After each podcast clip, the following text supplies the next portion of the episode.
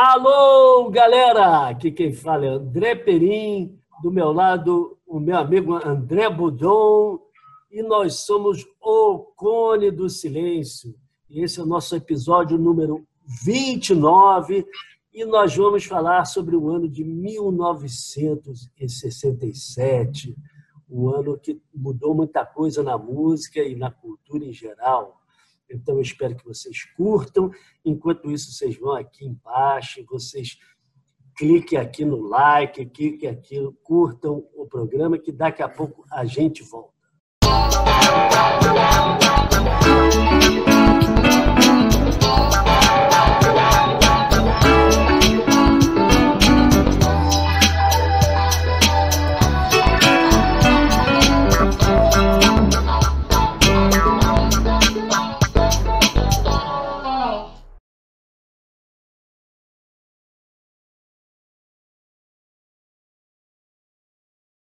Bom, a gente está de volta, mais uma vez agradecendo aí o apoio de vocês, pedindo para deem, deem, seus likes, curtam o canal, curtam aqui o Facebook, Instagram, YouTube, podcast lá no Spotify, os playlists.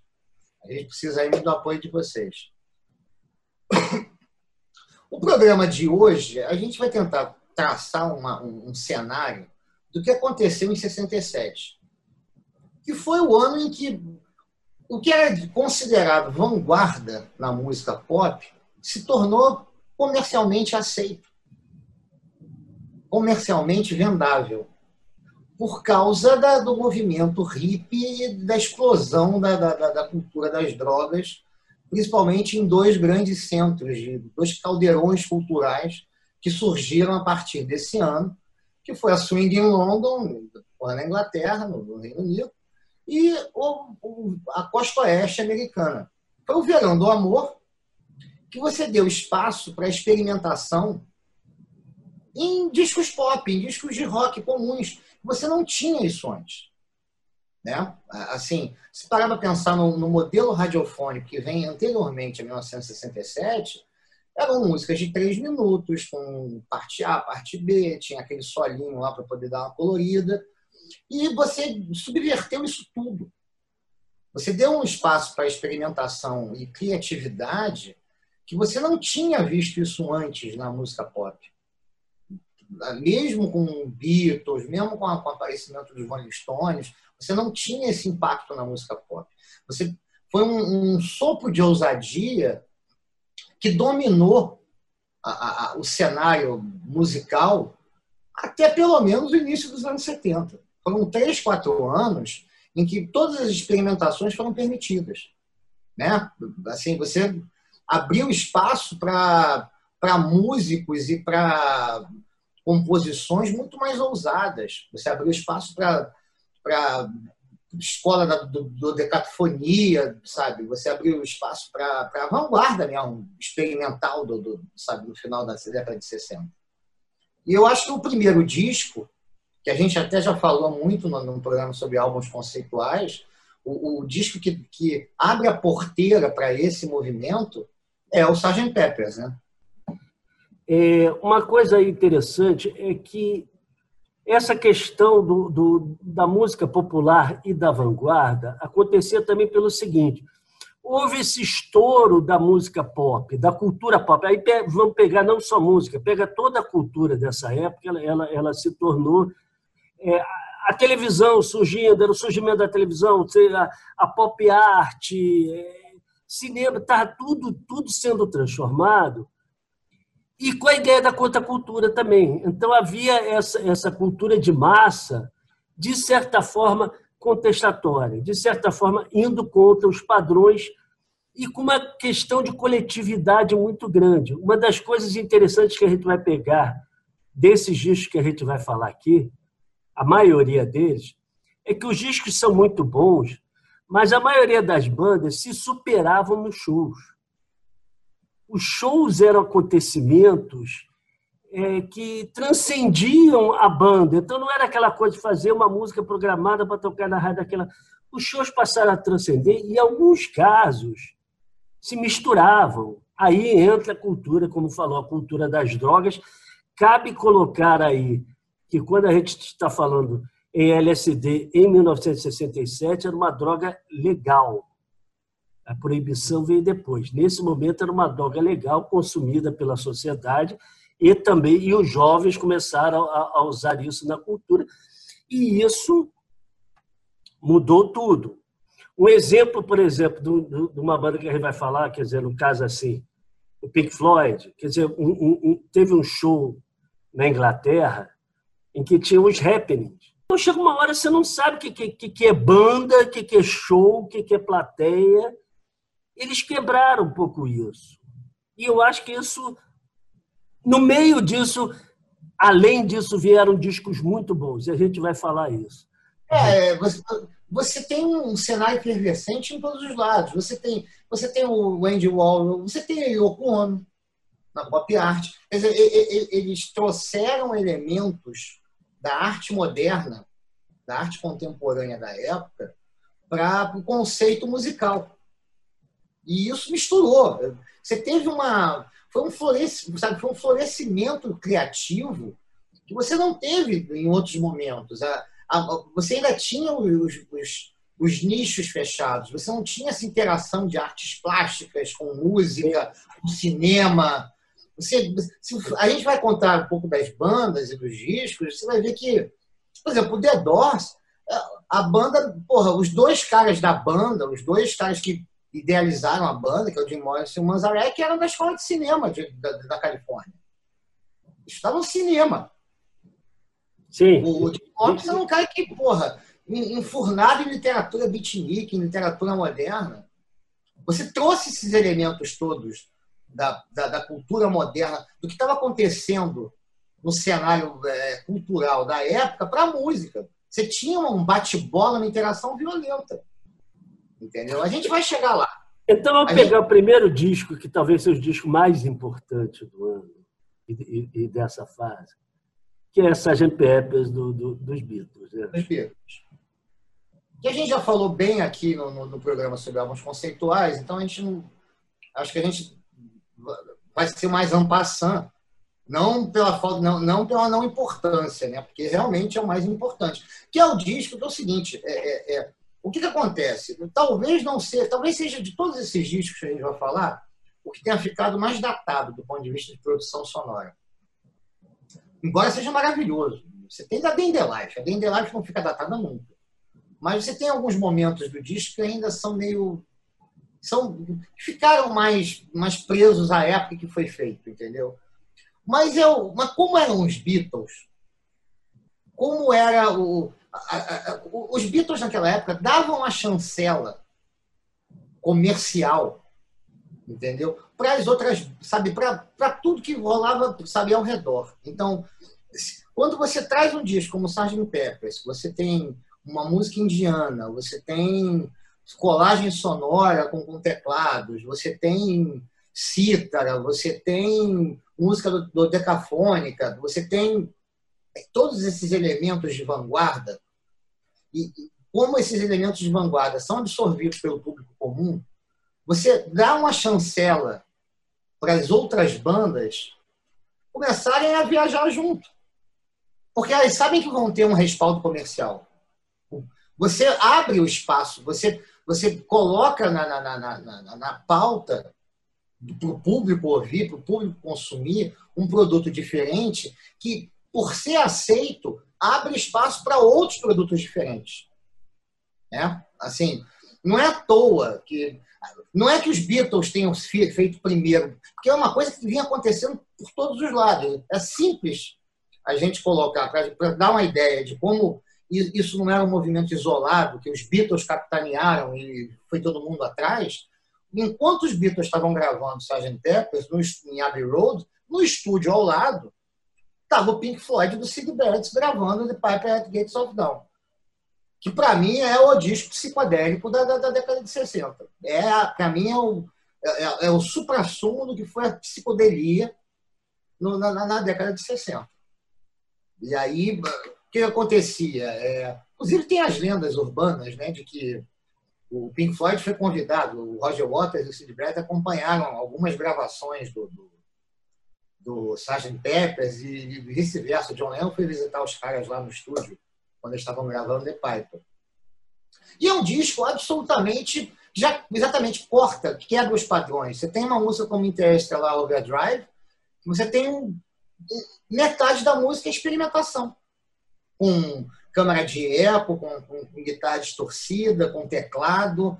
Os caras saem da, eles saem da música, se aventuram num tema musical absolutamente nebuloso e, e acid rock completo e voltam depois para o final, eles voltam para o tema inicial. Você tem músicas de, falando sobre gnomos. Tem esse imaginário de 67 tipo assim, do futuro, do, do espaço, porque em 69 o homem chega à Lua, mas isso já vinha, já vinha. Eu vou dizer o seguinte: sem o Piper at the Gates of the Dawn, não haveria, por exemplo, David Bowie. Vou dar um exemplo. Não haveria David Bowie. Para ver a importância do, do, do. Agora, coisa que eu falei antes, é um disco que nunca foi tocado ao vivo, completo que a banda tocava duas, três músicas, do, do, daí aquela coisa, tocava duas, três músicas improvisando, cada música tinha dez, dez minutos de duração. É, isso, isso era uma. Isso foi um movimento que, que, que é muito legal, né? Que você deu espaço para improvisação, que você não tinha. Os caras pegaram isso do jazz. Então, então isso nos leva a uma outra banda que, assim, ela surgiu até dentro de um esquema assim do, do rhythm and blues, do que os Rolling Stones faziam, mas aqui e os caras tocavam tanto e, e, entraram tanto nessa coisa da improvisação que os shows se tornaram memoráveis, que é o Cream. Pois é, o Cream é, é o que eu estava é falando antes, né? É essa é, essa essa esse empréstimo né, que, o, que, o, que, que o rock and roll fez na época do, do dessa, dessa aventura improvis, da improvisação do jazz. Esses caras trouxeram essa liberdade de improvisação do jazz para o rock and roll. O Queen, era, o Queen talvez tenha sido a primeira super banda bolada para ser uma super banda. Né? O Eric Clapton já era um guitarrista. Você tinha grafite, você tinha grafite em Londres dizendo que ele era Deus. Né? Ele já tinha feito, já tinha feito parte do Yardbirds, gravou um disco seminal do blues inglês, do, do John Mayer Blues Breakers, que virou a bíblia de, de, do blues elétrico inglês na década de 60. Até hoje é um dos maiores discos de blues gravados. E ele entrou numa banda com três caras. É, era o Clapton, Jack Bruce no baixo, que era o compositor, o principal vocalista da banda, para você ver o tamanho da banda. Eric Clapton não era o vocalista da banda principal. E um monstro na bateria, chamado Ginger Baker, que eram caras que vinham do jazz. Cara. Então, o, o show do Queen se tornou um espetáculo de improvisação. E eles lançam o primeiro disco, Disraeli Gears, você tem, entre, outras, entre outros clássicos, você tem é, é, é, é, Sunshine of Your Love e Strange Brew no mesmo disco, que dão, em primeiro lugar, eles, eles, eles criam um blues psicodélico, né? porque toda a estrutura é de blues, mas com uma, um espaço para improvisação que o, nem o blues tradicional de Chicago tinha na época. Os, as, os shows viram happenings também de improvisação. Cara, é, você pega os, os, registros ao vivo do Cream e influenciam todo mundo. Esse, o, o Cream, essa postura no palco, influencia outro cara que estoura tocando guitarra nos anos 60, na, na, em 67, americano, que é, se tornou o maior guitarrista do mundo, que é o Jimi Hendrix, que também lança o primeiro disco, o primeiro LP, em 67, que é o You Experience. Já trazendo, aí você vê como é que é a coisa. A música You Experience traz os elementos de, de, de, de colagem sonora que os Beatles já vinham fazendo no Revolver, de música gravada de trás para frente. Né? É, a música grava, depois você solta a música no tape da, da, da fita de trás para frente. Colagem sonora. O Hendrix já tinha explodido no final de 66 com Purple Haze, mas ainda estava devendo um disco para chamar de seu e dizer assim, olha, eu entrei no mercado e vou acabar com o mercado. E, e realmente. E a grande, essa... a grande Fala. sacação do Jimi Hendrix foi que ele se mandou, quer dizer, levado pelo baixista do Animals, o Chas Chandler. Ele foi, ele foi para a Inglaterra. Então, ele, ele, ele, na Inglaterra, ele entrou com um charme que talvez nos Estados Unidos fosse mais difícil pela questão racial e babá. E ele entrou na Inglaterra ali com aqueles músicos todos ingleses, brancos, tentando pegar a música dos negros, coisas, e de repente entra um negão que toca aquilo e, pô, era o que estava tá faltando ali naquele caldeirão, né? E, e aí, como é que é engraçado, né? numa época pré-internet, numa época pré-MP3, numa época pré-globalização, é, como é que esse, essa cena musical se conectava? Por exemplo, o, o, o Paul McCartney conta isso. Ele, eles lançaram o Sgt. Peppers uma quinta-feira, no sábado ele foi um show do Jimi Hendrix, e o Jimi Hendrix abre o show tocando Sgt. Peppers. A música título do disco. Para você ver como é que. uma identificação do. do... Exatamente, é, era um movimento mesmo. Embora não fosse uma coisa fechada, né? uma, embora não fosse uma, uma um movimento sabe, é, é, posto no papel né, musical, não, não, é, como foi a Tropicália, que foi um manifesto cultural, você tinha essa troca de figurinhas. Os caras realmente é, é, é, sabe, tocavam nos mesmos lugares, frequentavam as mesmas festas, entendeu? Tinham muito, um influenciava o outro, sabe? O Pink Floyd foi influenciado pelos Beatles, o Jimi Hendrix foi influenciado pelo Pink Floyd, os Beatles influenciaram o Cream, o Cream influenciou o Jimi Hendrix. Você vê é, pegadas, né? você vê marcas sabe, na música que eles estavam fazendo uns e outros. A ponto dos Rolling Stones, por exemplo, que faz, fazerem no mesmo ano The Satanic Majesty Request, que é um disco menor da, da, da carreira dos do, do, do é Stones. É. Mas é uma. Cara, é o Sgt. Peppers dos Stones, no sentido de e o, e sabe, mergulhar na psicodelia. E os Beatles, no mesmo ano, ainda vão lançar o Need Is Love, que faz a transmissão, e o Magical Mystery Tour. Magical Mystery Tour, que foi um especial de televisão. Como especial de televisão, ele, ele, ele tem os seus pontos altos e baixos, mas musicalmente é muito bom. Musicalmente, ah, musicalmente é excelente. Tem the Walls tem Blues Ray, tem, porra. O disco é. Tem Penny Lane e Strawberry Fields Forever. É, essa época permite surgimento de coisas assim, por exemplo, uma banda que depois foi considerada como precursor do progressivo, Procol Harum, por exemplo, que é uma banda que os caras fazem uma adaptação, a, a White Shade of Page faz uma adaptação do, de uma peça do bar, e os caras falam, não, vou botar um negócio meio sul na peça do bar. E funcionou. Funcionou. Foi uma música. Maravilhosamente, né, cara? Maravilhosamente. E é engraçado que havia, de, de, respeitando as diferenças, havia aí uma coisa muito parecida acontecendo nos Estados Unidos, mas com questões diferentes. Os Estados Unidos tinha uma diferença do seguinte: Guerra do Vietnã. Havia a Guerra do Vietnã e o, a idade a idade legal passou a ser 17 anos. Então, aos 17 anos, o cara recebia ali, vai para a guerra mesmo. Então, isso aconteceu, a cultura hippie. Aí, o que, que, o, cara, o, que, que o jovem fazia? Ou ele ia para a guerra matar ou morrer, ou ele queimava os documentos, botar uma mochila nas costas e vão embora ver o que, tem aí.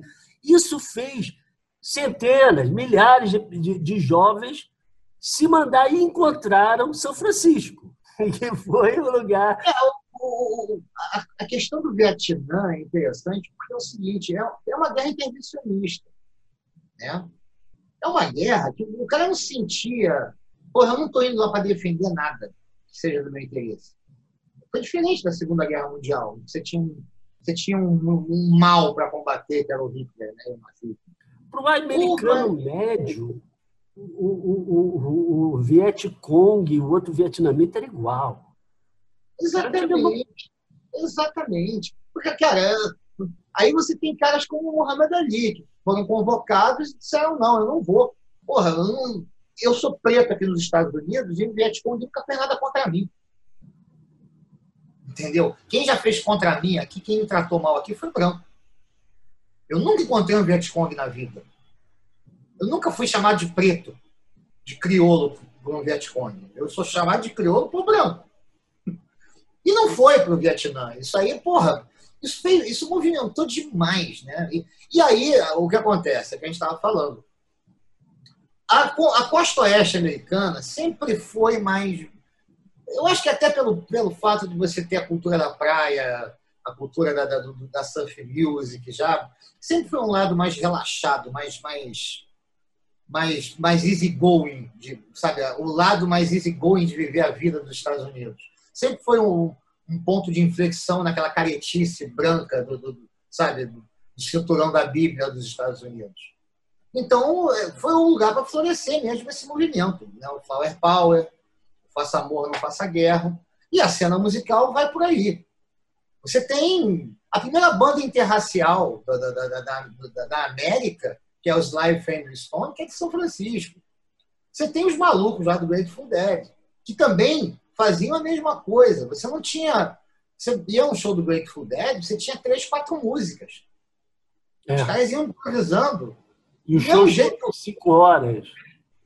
Os shows de três, quatro horas, entendeu? Do mesmo jeito que os é, ingleses estavam se lembrava muito bem. O negócio era viajar. Para ter não se lembrava muito bem. O negócio era viajar.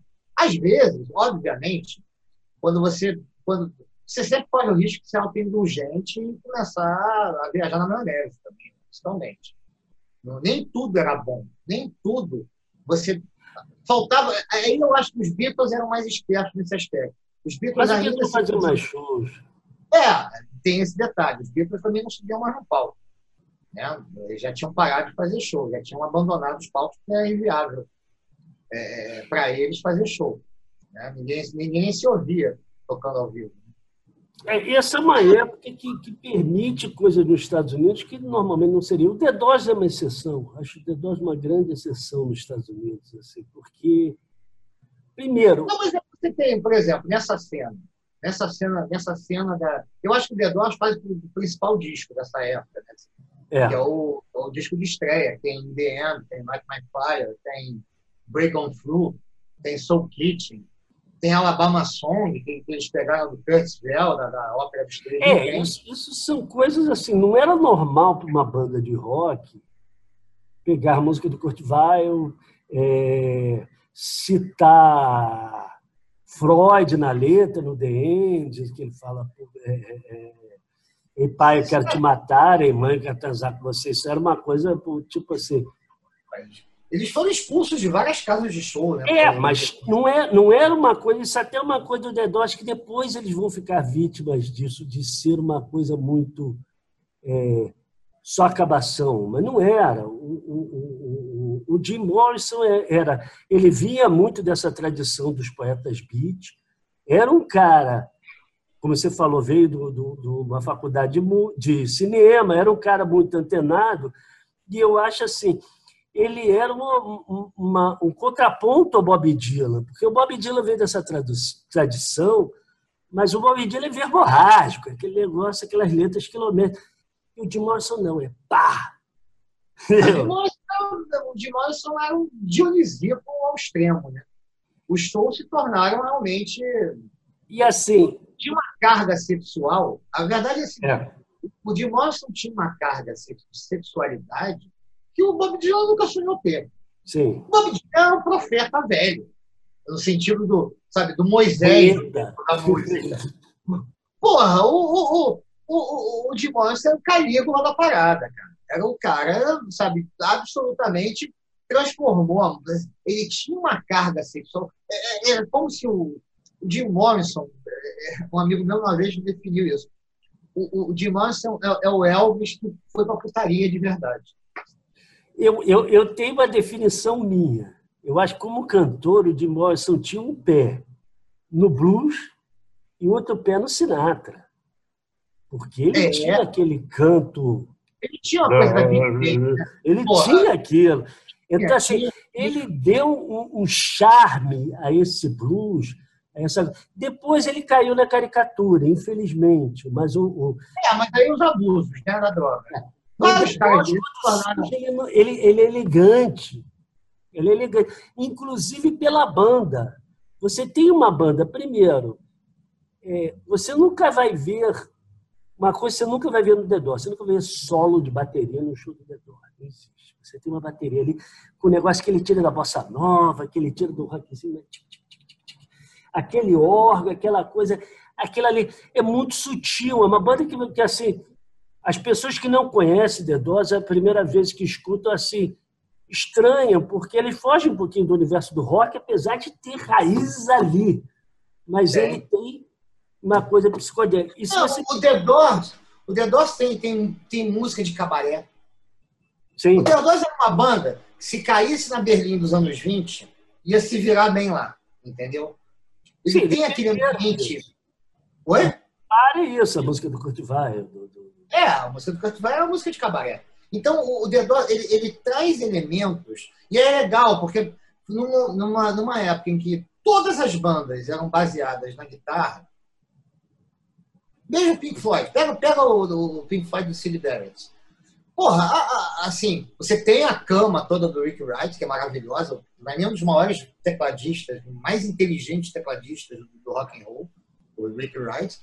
Mas a, a, a banda é baseada na experimentação enlouquecida do, do, do, do Sid Barrett com, com, com a guitarra. É o cara que começou a usar câmara de eco, começou a usar reverberação, começou a usar distorção de um jeito que ninguém tinha usado antes. Ele é tão. Eu não estou não tô comparando técnica, nem, nem, nem, nem, habilidade, nem nada disso. Mas ele é tão experimental quanto o Jimi Hendrix.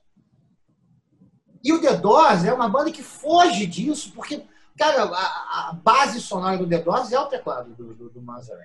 É, eles não, não baixista, baixa era no teclado. Baixo, é, uma banda sem baixista, né? Uma banda sem baixista. Agora, o legal do The Doors é assim, você pegar vídeos, é, é, é, raramente você vai ver um show igual ao outro.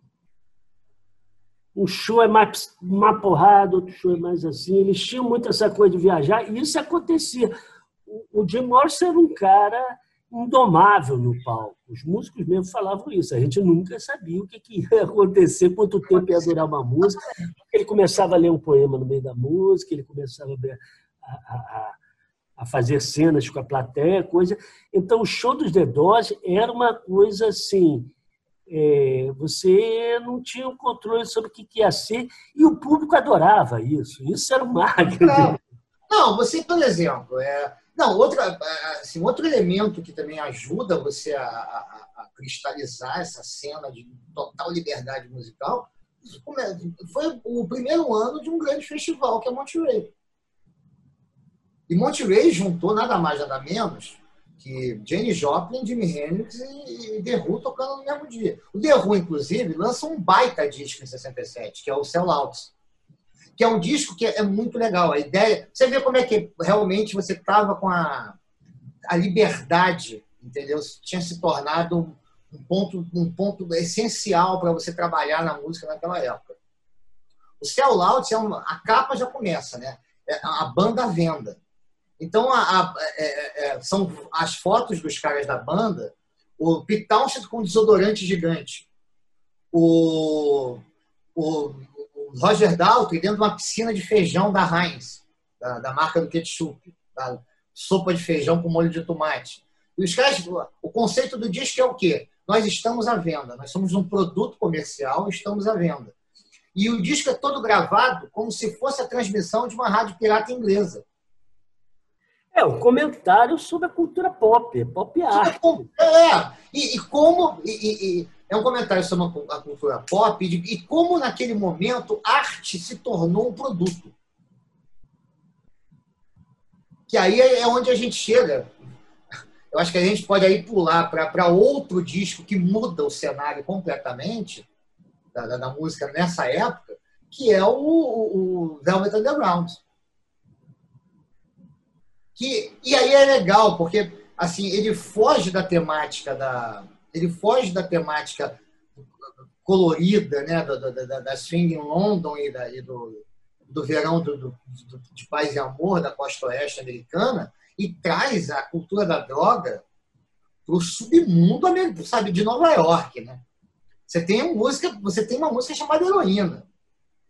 Você tem música chamada Waiting for the Man. Você tem Venus in Furs, uma música sobre, sobre transexualismo, sobre travesti, sabe? Sobre uma relação com travesti. É o, é o submundo dessa cultura da droga, é o, é o lado escuro, né? É o dark side da cultura da droga. E lança um dos maiores gênios, para mim, da, da, assim, é o, é o Bob Dylan Dark, né? Que é o Lou Reed. É, e o disco tem a capa do. Quer dizer, a banda. Ah, é, é, é, a banda é a banda do Andy Orwell. Né? De certa forma. Tem a capa da banana, a capa clássica. É, o, o, o Velvet Underground influenciou toda a cena nova-iorquina até os anos 80. Toda a experimentação que foi feita no rock and roll, sabe, naquela cena da costa leste americana. Porra, você pode pegar Talking Heads, você pode pegar é, é, é, Sonic Youth, você pode pegar Pixies, todos eles têm um pezinho lá no, no Velvet Underground, cara. Television, todos têm um pezinho no Velvet Underground. É uma cena muito corrida. O interessante dessa época é justamente isso, é, é, o quanto essa liberdade levou essa pluralidade de, de, de coisas a acontecer. Porque a gente está falando assim, 67, mas nesse momento várias outras bandas estão ali captando isso que vão surgir em 68, tem coisa. Santana está surgindo ali, tudo, tudo, tudo, tudo está. lançaram o Paul What Is Worth, lançaram o primeiro disco em 67. Ah, aquela 34 Elevator tinha acabado de lançar um disco também. Porra, Grateful Dead, Country Joe é. the Fish. Por exemplo, para ver a, a, amplitude disso, você tem, quer dizer, você falou no, no, a gente tem de um lado que é até uma questão da mulher, da participação da mulher, que é uma coisa que, que surge muito. Quer dizer, tem Mamas em Papas, que para mim é o nome mais debochado que podia ter na época. Né? Você conta a família com Mamas em Papas. E, e tinha a Mama, Mama Cass Elliot, que era cantora e coisa. E você vai ter, um lado, Jenny Joplin, que é aquela. aquele. não é exagero, mas aquele vamos aos limites. E você tinha do outro lado a Glace Slick, do, do Jeff Plain, que era uma cantora quase europeia. Né? Ela, tinha, ela, era, ela, era, assim, ela era linda, né? e tinha aquela coisa assim, quase europeia, e a mulher cantando sobre ácido. Né? White Rabbit. White Rabbit, porra. É. é a música do Coelho da Alice. Da, da menina atrás do Coelho da Alice, que é a pura jardim de ácido, né? Você pega o, o que eu tô te falando, você pega o cenário, exatamente, os happenings, a, a, a coisa dos festivais, né? De, da improvisação. Isso, olha, sem, sem essa galera, você não tinha o Led Zeppelin, não. que surgiu depois. O Led Zeppelin era isso.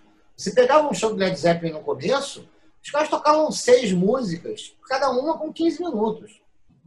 Porra, desde desde The Confused virou o, o tema de, de, sabe, do, foi, era o momento do Jimmy Page com um arco de violino, né, tocando guitarra. Era uma música que você não, não repetia. Você, todo show era diferente. É, você, você teve também uma coisa, talvez, das gravadoras, que isso, isso é interessante, das gravadoras, uma certa permissividade. Permissividade. Permissividade. Eram, eram, eram homens de negócios, caretas e não sei o quê, mas os caras queriam dinheiro. Então os caras falavam assim, eles odiavam tudo. Eles odiavam, mas contrata. O, o Pink Floyd aconteceu isso. O Pink, Floyd foi, o Pink Floyd lançou um compacto que fez sucesso e foi imediatamente contratado pelo potencial que eles sabiam do público. Eles não estavam interessados em Pink Floyd.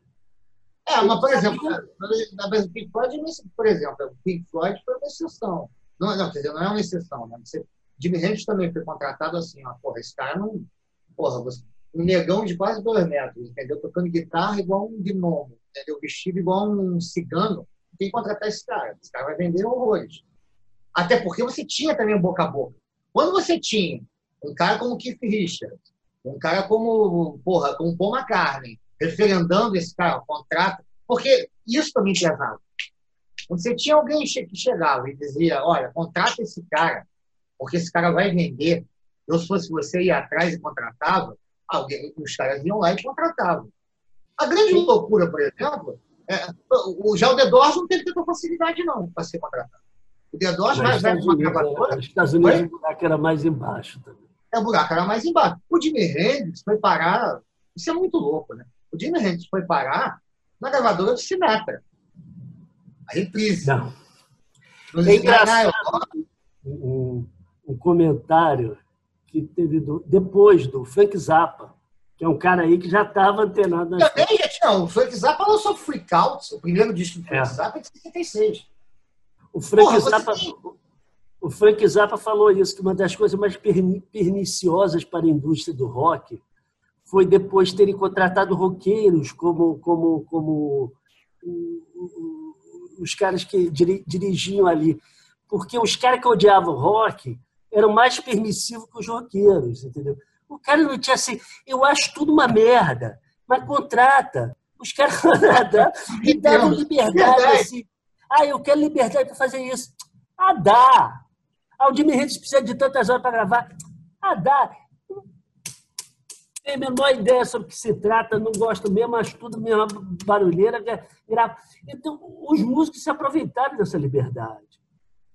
Eles se aproveitaram. Depois, quando você colocou especialistas, na, na, sabe, como o Red, aí o cara.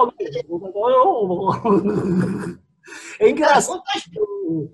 O Frank Zappa, quando fala isso, ele desmente, falou, não, o, o, o roqueiro hippie não era para estar tá lá, entendeu? O roqueiro hippie é para estar tá tocando. Na hora que o cara vira o, o, o homem das ideias ali, ele está no lugar errado. O homem das ideias tem que ser aquele cara que não sabe nada mesmo, mas ele está interessado em vender. Por que naquela época vendia? Porra, você, cara, você pega os sete, você pega o, as listas assim desses happenings, você tinha Pink Floyd abrindo pro, pro The Nice, que era a banda que foi depois se tornar o Emerson Lake and Palmer, e depois você tinha o Grateful Dead abrindo para The Doors, você tinha The Doors tocando com Buffalo Springfield. Também em 1967 que surge o Hair também, né? Quer dizer, a questão no, no teatro. É, surge. É, a primeira é, montagem do Hair em 67. Depois ela vai para Broadway e muda.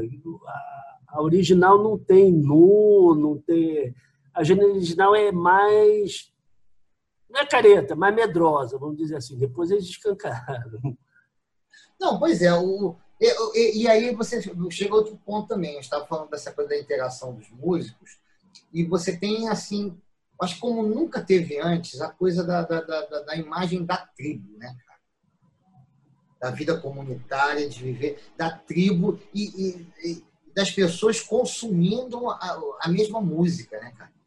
Você tinha, assim, o cara que comprava o disco novo do Pink Floyd, o The Piper, comprava o Sgt. Peppers, corria atrás do, do, do Jimi Hendrix, corria atrás do Frank Zappa, corria atrás do, do Cream, corria... Você não tinha uma...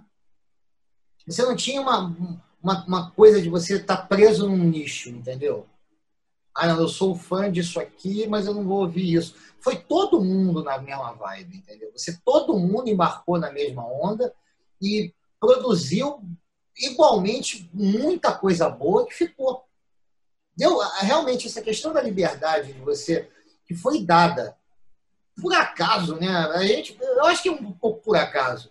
Se esses caras tiveram espaço para gravar isso, é porque o público também queria isso e os, os donos da gravadora falaram assim, pô, meu irmão, é, é essa questão, eu quero vender, quero ganhar dinheiro. Mas você não vê isso acontecer depois. De, é impressionante. Esse movimento de, de, de porra louquice no bom sentido, você não viu em outros momentos. Você não viu essa, esse florescimento tão forte, entendeu? Da contracultura na música como você vê em 67. Cara.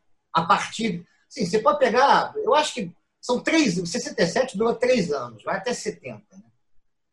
E isso de alguma forma, pega as fronteiras e no Brasil, mesmo com a gente já sob ditadura, 67, aqui tem o festival da, da, da o festival de música de 67, que tem o Domingo no Parque, que é o Gilberto Gil pegando, o Gilberto Gil entendendo tudo, tudo. Entendendo depois, tudo. De, depois de ter participado de passeata, é, dois anos antes de ter passeado de passeata contra a guitarra elétrica, ele sacou. Não, não só a guitarra elétrica. O, o, tem um documentário que o Chico Buarque fala nisso, assim, que ele, ele entra nesse festival novo e ele sai velho porque ele entra de smoking, e era normal entrar de smoking, e de repente dá de cara com os, com os mutantes. Um vestido de toureiro, outro de coisa, ele fala assim: ferrou, envelheci 10 anos nesse festival. Agora, exatamente. Você não dá nem a idade que os caras do Mutantes, né, cara? Isso que é muito legal. Ah, Mutantes. A gente está tá falando aqui é, da. Mutantes, cara, mutantes, mutantes é cria. E porra, trocou figurinha musicalmente com essa galera dos anos 70. Isso é engraçado, porque a gente fica assim, como é que a psicodelia entrou no Brasil? A psicodelia entrou no Brasil no auge, assim, num, num, talvez uma das bandas mais psicodélicas que aconteceu na história, entendeu? Guardadas as devidas proporções, o Mutante, o primeiro disco dos Mutantes é um absurdo. Eu acho Mutantes, cara, numa boa. Se você botar, fizer uma lista aí das 10 maiores bandas, os Mutantes podem entrar. Não, se, se, alguém faz uma lista para mim das 10 maiores bandas e bota Mutantes, eu não vou ficar eu não vou brigar.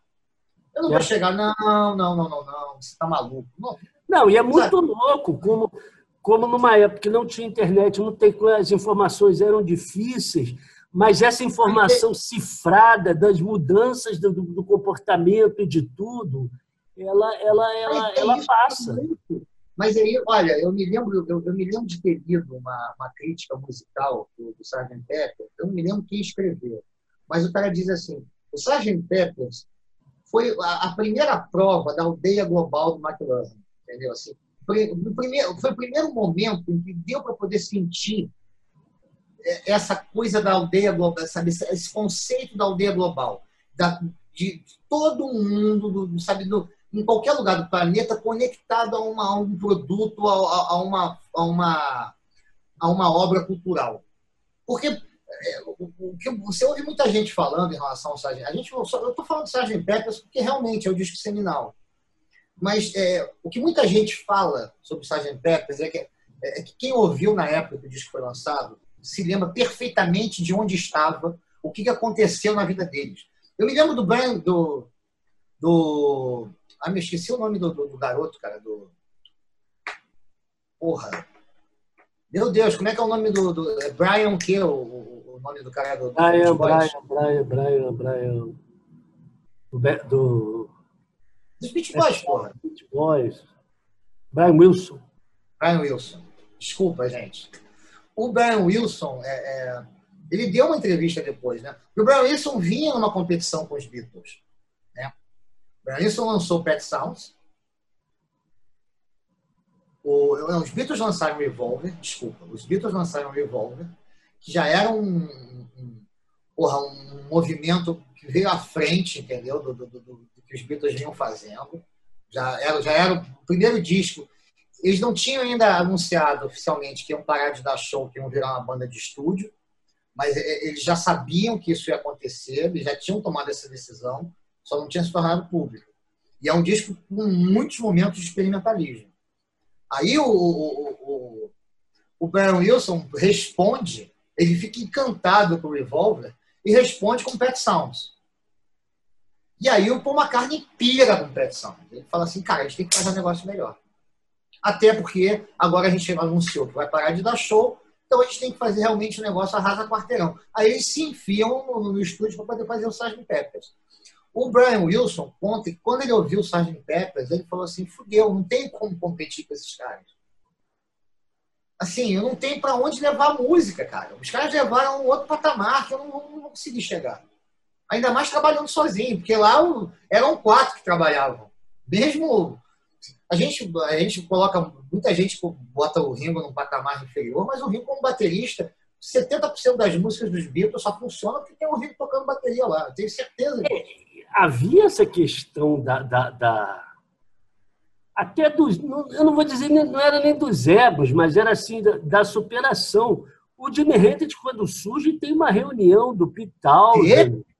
Do, do, Pital, é, que, assim, esses caras, esse cara vai acabar com a gente. Esse cara está ocupado, tem que acabar muito, porque esse cara vai, vai, vai, vai, vai. Jeff Beck, o Jimmy Hendrix teve, teve um impacto inacreditável sobre esses caras. Jeff Beck, Jim, os três grandes ingleses, Clapton, Jeff Beck, Jimmy Page, os caras falaram assim, porra, tá ruim para nós. Porque não era, o Jimmy Hendrix não era só a, a, a Jimmy Hendrix era tudo, né, cara? Jimmy Hendrix era realmente, cara, era, não é desse planeta. O Jimmy Hendrix realmente parece um cara que veio do outro planeta, cara. Porra, o cara... Tem uma, tem uma coisa para mim, além da questão dele tudo aquilo, da composição. E canta pra caralho. Ele tem um vozeirão ali. Ele canta pra caralho. Cara, os branquelos ali, sabe, sofriam muito para fazer aquilo ali, para soar. Que, e, e, esse blues inglês foi isso. Os caras queriam ser negros, mas os caras não eram. Daí chegou o negão, porque o Jimi Hendrix tem aquele canto. Parece que não se esforça, né, cara? Impressionante. Parece que ele está falando. E, Porra. É, ele, ele, na verdade, ele faz isso, né, cara? É. Ele não é um cara de. Você não vê o Jimmy Hendrix dar um vibrato. É, quem, quem dá vibrato na, na, na música de Hendrix é a guitarra. Ele não, ele não solta a voz, ele não segura uma nota lá, lá longe. Ele meio que conversa. Ele, ele, ele canta parecido, ele fala. A maior influência dele como cantor, isso é muito louco.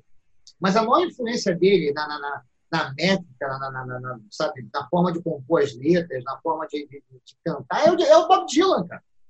É o Bob Dylan. é o Bob Dylan. Ele falava assim, a maior influência que eu tenho como cantor é Bob Dylan.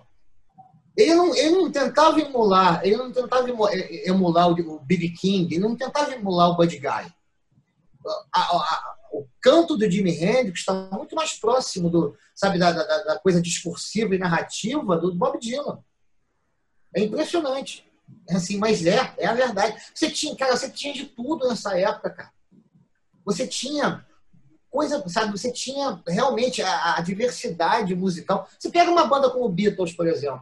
Qual é, qual é a banda que você tem uma música como I'm the Walrus, que, segundo John Lennon, você nunca ouviu um cara assoviando isso num bar da Espanha, e uma música como Penny Lane. Não, e, e uma que... coisa assim, uma coisa assim que diz respeito ao jogo.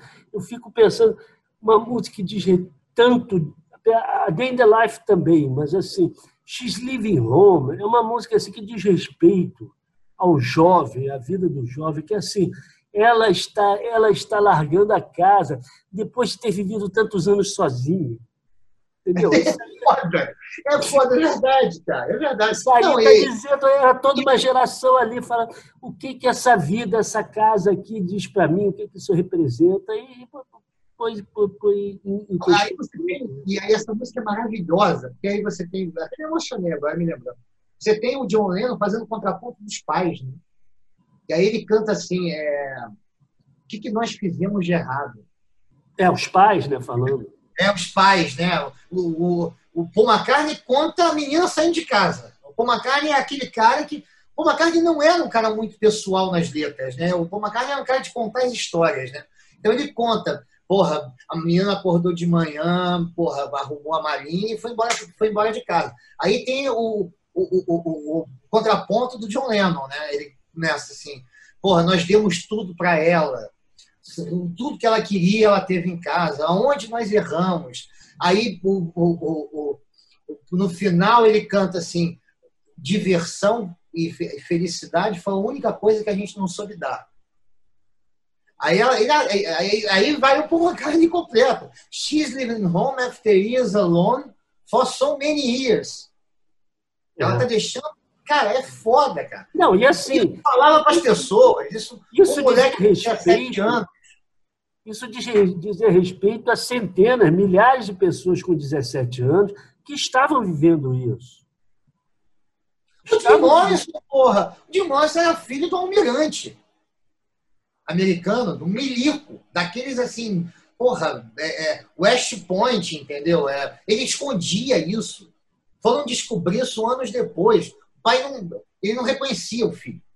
O pai do Jim Morrison, não lembro o nome do pai do Jim Morrison, me perdoe, mas. Era Morrison.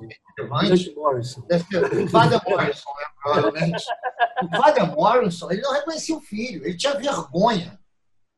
Sabe? É aquela coisa assim, eu, eu não tenho filho. Assim, para todos os efeitos, eu não tenho. E o, e o Jim Morrison inventava histórias sobre o pai. Assim, é. Jim Morrison. Aí, é óbvio, é óbvio que depois a história pega um outro caminho, um outro rumo e vai outra coisa.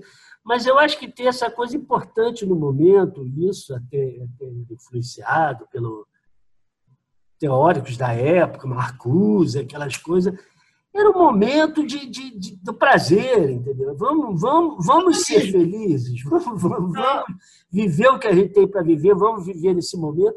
E caiu tudo naquele, é por isso que é chamado ano do amor, porque foi isso. Vamos, e, e aquelas questões, quer dizer, além da questão da LSD que a gente colocou, teve a questão da pílula anticoncepcional. O amor livre. E o amor livre. Então, assim, essa coisa, ah, vamos é engraçado, porque surgiu aí os hippies, eles constituíam família, mas eles não compravam kit, eles não constituíam uma família para comprar uma casa, ter um cachorro, um carro, entendeu? Eles constituíram família, família multi, multi, tudo, né?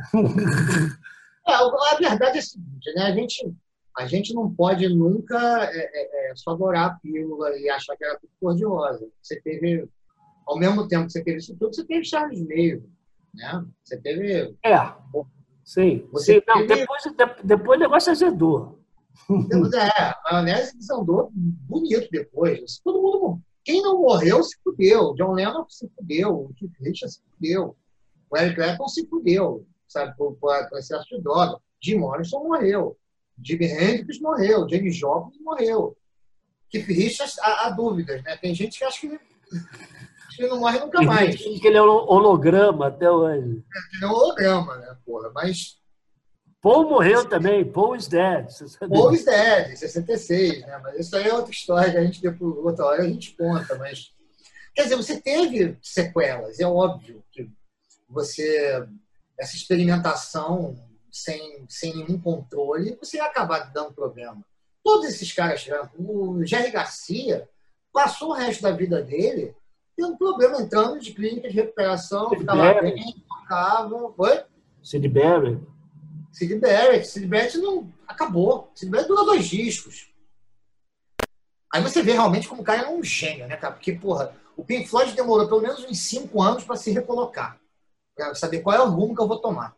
Fez discos excelentes nesse período, mas, assim, do Sid Barrett até o Dark Side, o Pink Floyd foi metralhando, foi atirando para os lados e ver como é que eu vou fazer essa transição de som? Né? O que, que eu fiz? Com... Porque, porra, o Sid Barrett, cara, aquele Pink Floyd de Sid Barrett morreu com o Sid Barrett. Morreu artisticamente. Né? É, mas se não fosse aquilo, não haveria, não haveria nada depois. É, eu acho, cara, assim, ponto de vista assim. Porque, porque o, o, o Pink Floyd, ele surge, essa questão até que ele falou do, do, do improvisar, apesar das composições. Isso era até uma questão do Barrett. Ele tinha as composições dele, coisa, mas ele adorava essas improvisações, entrar no show e fazer isso. E o Pink Floyd, desde o início, eles trabalham na universidade com um professor que projetava coisa. Então a ideia era projetar coisa e eles iam tocando, improvisando aquelas imagens. E isso, metade da carreira do Pink Floyd foi, foi a partir isso. disso. É, é o que eu estou falando. Essa galera, é, voltando ao que eu falei antes, é, é, foi a partir daí que você começou a, a inserir entendeu? outros elementos artísticos na música. Você começou a bater uma bola que você não batia com arte visual. Aí ninguém se preocupava com o cenário. Yeah. Né? Antes do, do, antes dessa galera em 67, ninguém se preocupava com cenário. Ninguém se preocupava com capa de disco, com conceito de capa de disco. Era raro a banda que tinha uma capa conceitual. Aí você teve o. Porra, você pega a capa do, do, do, do, do, do, do, do porra, é difícil falar, né? Israeli Gears, você pega a capa do Sgt. Peppers, você pega a capa do, do, do Velvet Underground, cara, a capa se tornou um conceito do disco. Porra, a, a, o primeiro disco da, da, da Janis Joplin é a capa do Crumb, do cartunista. Do Crumb. O Crumb, eu acho que aqui, para finalizar, a gente tem que falar do Crumb. O Crumb era, era um artista plástico que fazia quadrinhos. Né? um gênio da E ele era assim, ele é engraçado, tem um documentário sobre dele muito engraçado, que ele se vestia de terno e gravata, ele era super careta. E, Não, ele, e ele era um colecionador, ele tinha uma coleção invejável. De, Eu tenho até um livro dele. De blues antigos. De blues e jazz antigo, cara. Mas ele, ele tem a coleção de 78, de, de, de coisas obscuras. Ele lançou um livro, depois eu até mostro aqui porra, um livro de, de, de blues, entendeu? Que, que ele faz ah, os desenhos dos caras do blues, entendeu? Dos cantores de blues e jazz, que é do caralho. Ele, mas assim, ele não tinha nada a ver com essa cena, essa cena musical. Mas ele, ele pegou o espírito da coisa. Ele criou o Mr. Natural, né, cara? Que era o Ripongo Mor, né? O guru do, do, dos quadrinhos, né? O, era uma mistura de, de, de Panoramix com, com porra, é do caralho. Aí tem, esse documentário tem ele falando da Jenny Joplin, é muito engraçado, né? Porque ele, ele assim, ele, ele tinha dificuldade, ele fala, pô, preciso de uma namorada, não sei o quê. Da Jenny Joplin, pô, por que, você, por que você não se veste menos careta, tira essa roupa? Ele, não, eu vou me sentir muito ridículo. Você quer que eu saia vestido flores e não sei o quê? Eu vou me sentir muito ridículo. Eu não consigo. Agora é engraçado que quem vê o que ele produz, você acredita que ele é um daqueles loucos. E ele é um observador daquele mundo. Bom, mas acho que foi, né? Deu, né? Foi, foi. É óbvio que a gente vai esquecer de falar um mundaréu de coisa. Não, mas, gente, tá?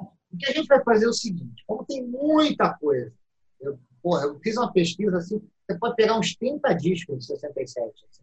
Não, a gente vai colocar na playlist. A gente vai colocar na playlist, cara. Essa playlist, porra, está sendo feita porra, com muito cuidado a gente pegar coisas que a gente não comentou, falou ano passando. Por exemplo, o, o Everton Underground ainda lança um outro disco em 67. O Jimi Hendrix lança em 67 o Axis Gold as Love, no mesmo ano. Quer dizer, a gente falou dos discos seminais mais importantes, mas, porra, como tem coisa. Vai fazer uma. Olha, 67, você vai dar uma playlist aí de umas três horas para você curtir. Isso. Então, agradecer a vocês. Mais uma vez foi um prazer fazer esse programa. Continuem curtindo. Vão lá na nossa playlist e avisem os amigos aí. É isso aí. Muito obrigado. Valeu, gente. Até a próxima.